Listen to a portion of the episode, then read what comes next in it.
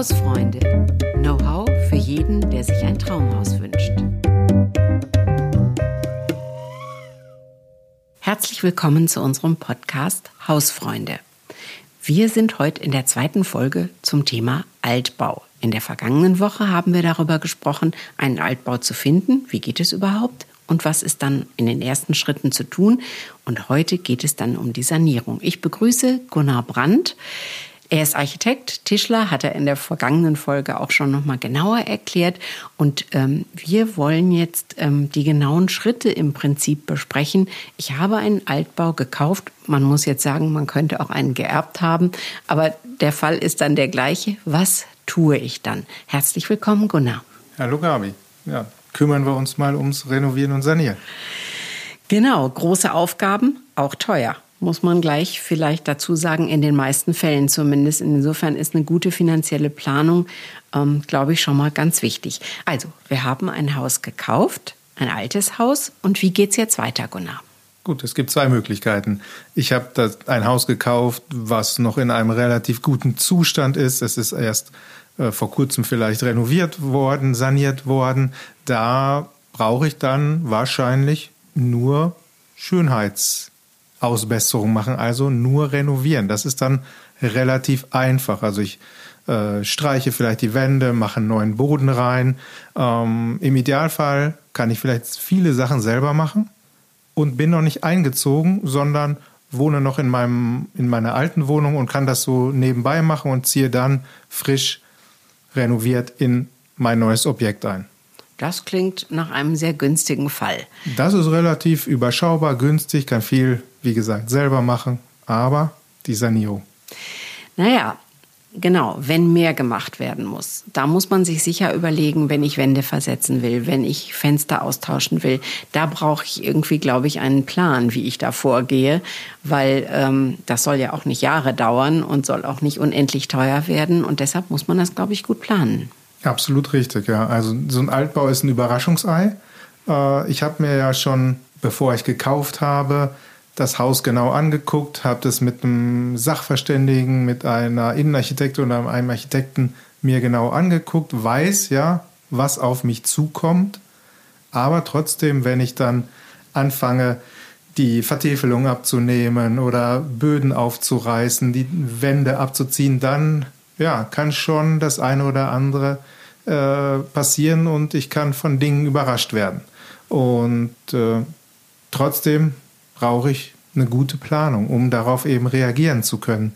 Und äh, wahrscheinlich muss ich ja diesen Altbau auch anpassen auf meine Wohnwünsche. Also ich möchte ein größeres Bad haben oder möchte ein zweites Badezimmer haben. Die Küche ist mir zu klein oder ich möchte Küche und Esszimmer zusammenschließen, dann muss eine Wand raus. Äh, oder im Dachgeschoss soll noch Dachgeschoss, eine kleine Wohnung rein. Oder ja, so. eine, eine, Einliegerwohnung soll da eingebaut werden oder ich baue das komplette Dachgeschoss aus. Also je nach Aufgabe, also da kommen ganz, ganz viele Dinge auf mich zu und als Laie habe ich davon wahrscheinlich nicht so richtig viel Erfahrung. Mhm.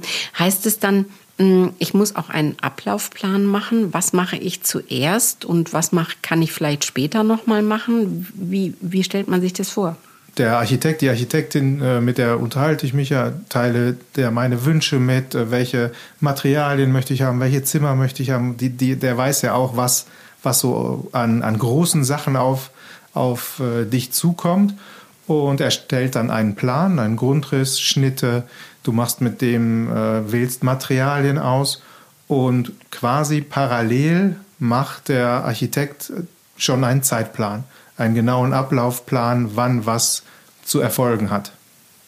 Kannst du mal ein Beispiel sagen? Naja, also ich habe jetzt, äh, sagen wir mal, einen feuchten Keller. Dann ist natürlich das das Erste. Also ich lege die Wände dann frei, dichte das ab, dämme wahrscheinlich den Keller gleichzeitig dann schütte ich das wieder an äh, und habe schon mal das geschafft. Also das steht als allererstes. Äh, also so eine Mängelbehebung, sagen wir mal. Genau, oder das Dach ist undicht, äh, dann sollte ich natürlich sofort, nachdem ich das gekauft habe, versuchen, das abzudichten. Oder äh, Fenster, die eingeworfen sind oder undicht sind, auch abdichten, damit nicht noch mehr Schäden passieren. Weil bis ich wirklich anfange, gehen ja vielleicht ein paar Monate ins Land. Und weil ich vielleicht noch einen Bauantrag stellen muss, weil ich einen Anbau anbauen möchte oder ich will das Dachgeschoss ausbauen und dafür brauche ich einen Bauantrag. Wenn ich nichts verändere, dann brauche ich den nicht. Dann kann ich gleich starten, wenn ich die Handwerker dann habe und den Plan. Ja, die Handwerker, das ist, äh, du hebst den Zeigefinger und das ist natürlich im Moment extrem schwierig, Handwerker zu bekommen. Also das ist nicht so, du rufst an und in drei Wochen stehen die bei dir auf der Matte und wollen loslegen. Also die haben volle Bücher und die haben Aufträge manchmal schon für das nächste halbe Jahr oder ganze Jahr. Also dafür ist dann auch so ein Architekt gut, der mir dann hilft, die richtigen Handwerker zu finden. Gut, du hast schon gesagt, Bauantrag, man muss baurechtliche Dinge einfach beachten. Äh, wenn man jetzt schon so behördlich da unterwegs ist, was schreibt mir denn dieses GEG, äh, dieses Gebäudeenergiegesetz vor? Das hieß ja mal früher NF und dann wurde es umgenannt. Was muss ich denn da beachten? Wenn ich ein Haus kaufe oder auch erbe, bin ich verpflichtet, innerhalb von zwei Jahren das Haus, sagen wir mal, fit für die Zukunft zu machen liegt ja auch in meinem eigenen Interesse, dass ich da nicht so viel Energie äh, verballere. Und äh, das schreibt erstmal vor drei Dinge. Die oberste Geschossdecke, das kann auch das Dach sein, die äh, muss die Mindestwärmeschutzanforderungen, da muss ich jetzt mal gerade schauen, nach DIN 4108-2 erfüllen. Okay. Äh, das ist jetzt äh, kein, kein großes Hexenwerk, also das äh, kann ich zur Not vielleicht, wenn der Dachstuhl und das Dach okay ist, kann ich das auch selber tun oder die oberste Geschossdecke kann ich dann auch selber dämmen. Äh, meistens liegt die Heizung ja unten im Keller. Der Keller ist nicht, meistens nicht beheizt. Da muss ich die Rohre, die Warmwasserrohre äh, für Trinkwasser und für die Heizung, die muss ich dämmen. Und ich, äh, wenn ich einen alten Ölkessel oder einen alten Gaskessel habe, was ja bei so einem alten Haus schon mal vorkommen ja, kann. Natürlich. Wenn der älter als 30 Jahre ist, dann muss ich den auch austauschen. Es gibt da Ausnahmen, aber äh, in, in, städtischen Gebieten, äh, da komme ich äh, da eigentlich nicht umher. Und wenn ich das nicht mache? Es wird stichprobenartig kontrolliert. Dein Haus braucht ja auch einen äh, Energieausweis. Und wenn dann äh, das Bauamt vorbeikommt, dann kann es ziemlich empfindliche Strafen geben, nämlich bis zu 50.000 Euro können okay. die dir da aufbrummen. Gut, das äh, wollen wir nicht. Also das tun wir natürlich. Und es ist ja auch, im, sage ich mal, für die weiteren Kosten, äh, die Jahreskosten, die man hat, ähm, äh, einfach sinnvoll. Das ist ja gar keine Frage. Also sollte man das tun. Aber du hast ja gesagt, das kann man theoretisch, wenn man sich ein bisschen einliest und nicht allzu viel zu machen ist, könnte man das auch selber machen. Solche Dinge kannst du selber machen, ja. Also so ein, ein Rohr zu dämmen, ich glaube, das kriegt auch jemand hin, der nicht handwerklich so begabt ist. Okay. Aber das Gebäudeenergiegesetz, äh, da gibt es noch so einen kleinen Pferdefuß, sage ich mal. Wenn du mehr als 10% eines Bauteils veränderst, dann muss es die neu festgeschriebenen Richtwerte, U-Werte erfüllen. Also wenn ich jetzt die Fassade zum Beispiel nur streichen möchte, kein Problem. Möchte ich aber, da sind Putzstellen, die wegbrechen oder möchte auch größere Fenster einbauen, dann greife ich ja in dieses Wandbauteil ein, bin schnell bei 10%, dann muss ich das auch komplett neu dämmen. Okay. Dann ist es natürlich wieder aufwendiger. Oder ich möchte zum Beispiel eine Gaube einbauen äh, und äh, Dachfenster, ja, dann muss dieses Gebäudeteil den geforderten U-Wert erfüllen. U-Wert, was ist das? Ich könnte jetzt antworten, das ist der Wärmedurchgangskoeffizient, aber okay. ähm, auch da wirst du und vielleicht viele Leser auch nicht weit mitkommen. Den U-Wert, den liest man auf ganz vielen Produkten, weil die Hersteller damit werben. Also je niedriger so ein U-Wert ist, desto besser ist der Dämmwert. Und äh, dieser U-Wert, der beschreibt, wie viel Energie durch ein Quadratmeter Bauteil von innen nach außen bei einer Temperaturdifferenz von einem Kelvin verloren geht. Hört sich ziemlich technisch an, Mhm. Ähm, wir als Architekten können sozusagen das berechnen. Äh, in Bauphysik mussten wir das rauf und runter rechnen. Äh, das musst du als Bauherr nicht können. Dafür hast du dann ja einen Energieberater oder der Architekt, Innenarchitektin, die können das auch und die, die wissen darum Bescheid. Gut, aber mm, es ist gut zu wissen, ähm, dass man das eventuell machen muss, weil wenn solche Maßnahmen anstehen, bedeutet das ja wiederum Kosten. Genau, also klar, wenn ich dämme, die ganze Fassade, da kommen schnell mal 20, 25.000 Euro zusammen. Dann kommt das Dach noch dazu. Also das äh, ist schon mit erheblichen Kosten verbunden. Und du brauchst ja einen ja, Energieausweis, haben wir eben schon mal drüber gesprochen. Ohne einen Energieausweis kannst du heute kein Haus mehr verkaufen. Okay. Außer es ist ein Denkmal. Gut. Aber das schließen wir jetzt mal aus. Das schließen wir jetzt mal aus. Wir haben über die Kosten ja schon so ein bisschen, du hast ein paar Zahlen genannt. Wie behalte ich denn überhaupt dieses Budget irgendwie äh, im Blick ähm, und erlebe möglichst keine bösen Überraschungen, sondern nur gute? Wir gehen jetzt mal davon aus, du machst das äh, mit einem Architekten, mit einer Innenarchitektin, parallel zu dem, was wir eben besprochen haben, der Entwurf, der Zeitplan. Du schreibst dann die äh, einzelnen Gewerke, also Dämmen, Dach, Tischler, Elektriker, Heizungsinstallateur, für die alle Gewerke machst du eine Ausschreibung, schreibst drei bis fünf Handwerker an, kriegst dann Preise und dann vergibst du den Auftrag und wenn du alle Aufträge vergeben hast, dann hast du einen ziemlich genauen Überblick über die Kosten, die auf dich zukommen und kannst das kalkulieren.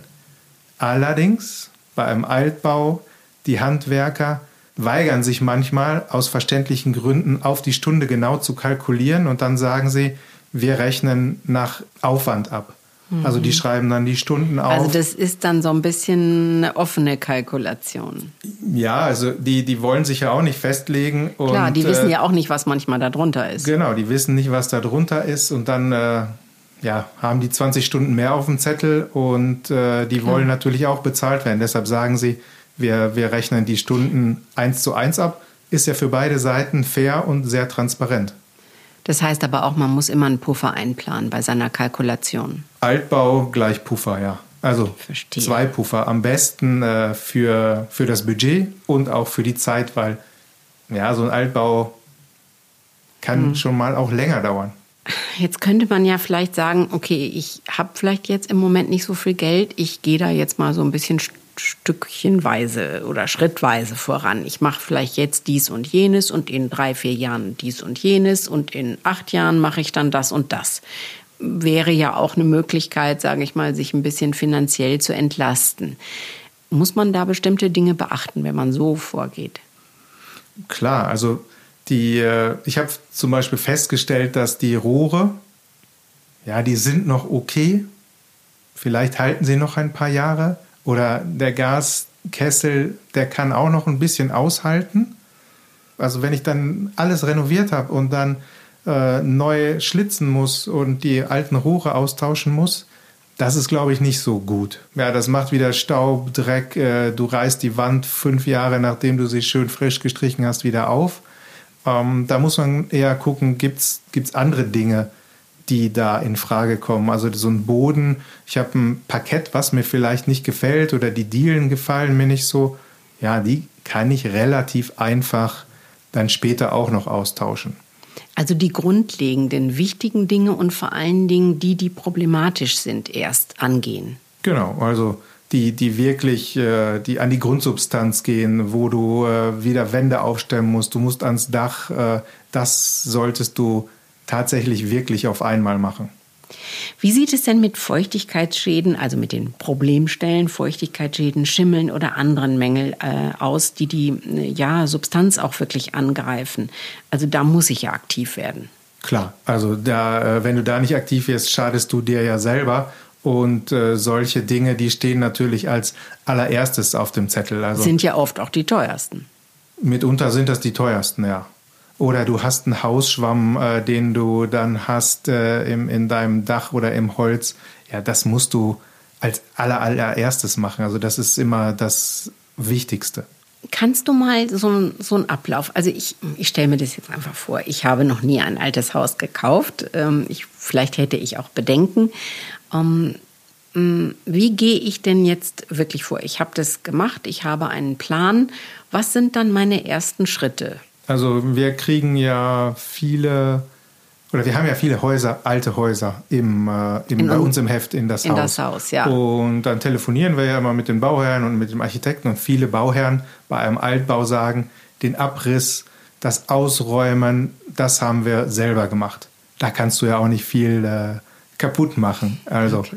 Oder falsch da machen, kann, ja. ähm, sparst du dir natürlich Kosten äh, und das kannst du wirklich sehr gut selber machen. Danach solltest du das an die, an die Handwerker übergeben, weil du natürlich eine Gewährleistungsfrist hast. Die machen das im Zweifel natürlich auch besser als du, weil die das jeden Tag machen und du sitzt vielleicht äh, im Büro und äh, da bist du natürlich nicht so fit und äh, sie sind auch viel schneller.